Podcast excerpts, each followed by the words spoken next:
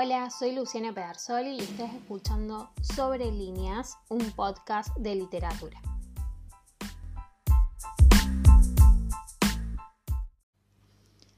En este primer episodio titulado Gozame que me gusta, Bocaditos Bartesianos, abordaremos una de las obras de Roland Barthes, El placer del texto, obra intuitiva y al mismo tiempo reflexiva.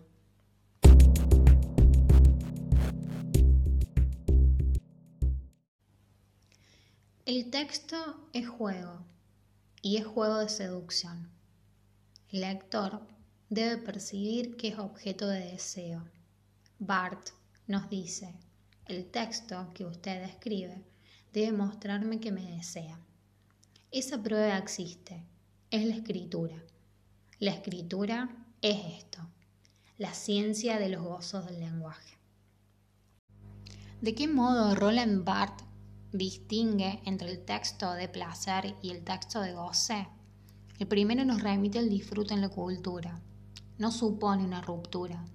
Para poner un ejemplo, podríamos citar a Sharon Olds y su poema Sexo sin amor de 1984.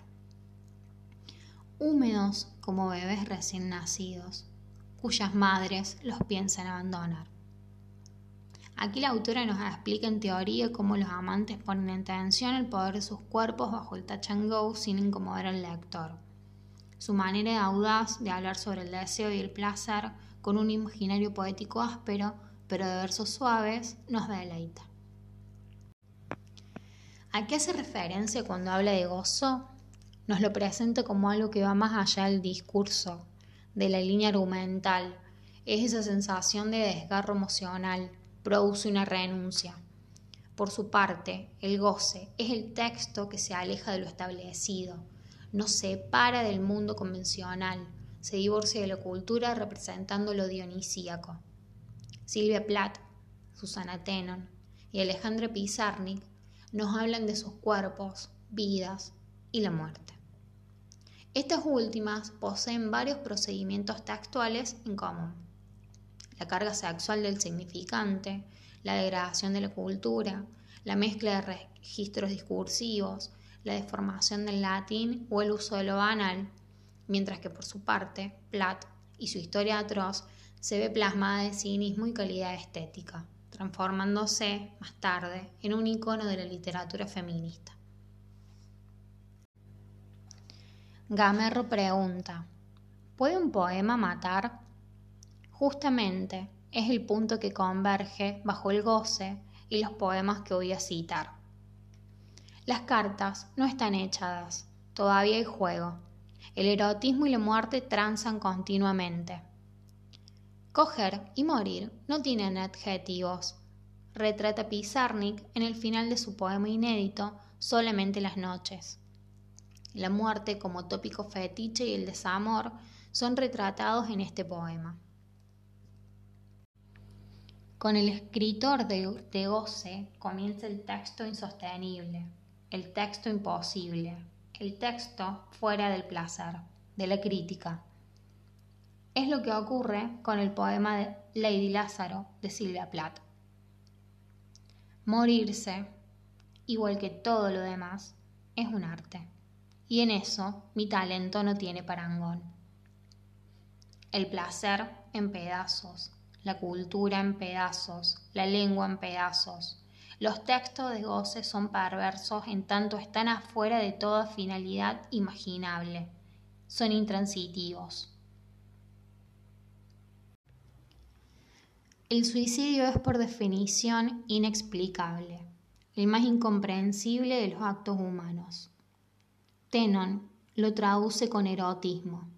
En su poema, no. Solo yo sé cómo destruirme, cómo golpear mi cabeza contra la cabeza del cielo, cómo cortar mis manos y sentirlas de noche creciéndome hacia adentro. Todo se juega, todo se goza en la primera mirada. El texto de goce no es precario, es peor, es precoz, no se produce en el tiempo justo, no depende de ninguna maduración. El brillo del texto será su voluntad de goce. Retomando la idea del placer del texto, este nos puede remitir a la pregunta que cómicamente nos dice Bart. Esto es todo. Todo texto sobre el placer será dilatorio. Será siempre una introducción a aquello que no se escribirá jamás. El texto del placer es el que contenta, colma, da euforia. Proviene de la cultura y no rompe con ella. Está ligado a una práctica confortable de la lectura. Para ejemplificar, traigo a escena un último poema. En la soledad doliente del domingo, de Gioconda Belli. Donde podría tranquilamente haber escrito que extrañaba a su amante, pero no. Poéticamente relata cómo se encontraba aquel domingo en el que lo extrañó e incluso la forma en la que lo recuerda. Veo mis pechos que acomodabas sonriendo en la palma de tu mano que apretabas como pájaros pequeños en tus jaulas de cinco barrotes. El placer del texto es eso, el valor llevado al rasgo suntuoso del significante. Hemos llegado al final del primer capítulo. Muchas gracias.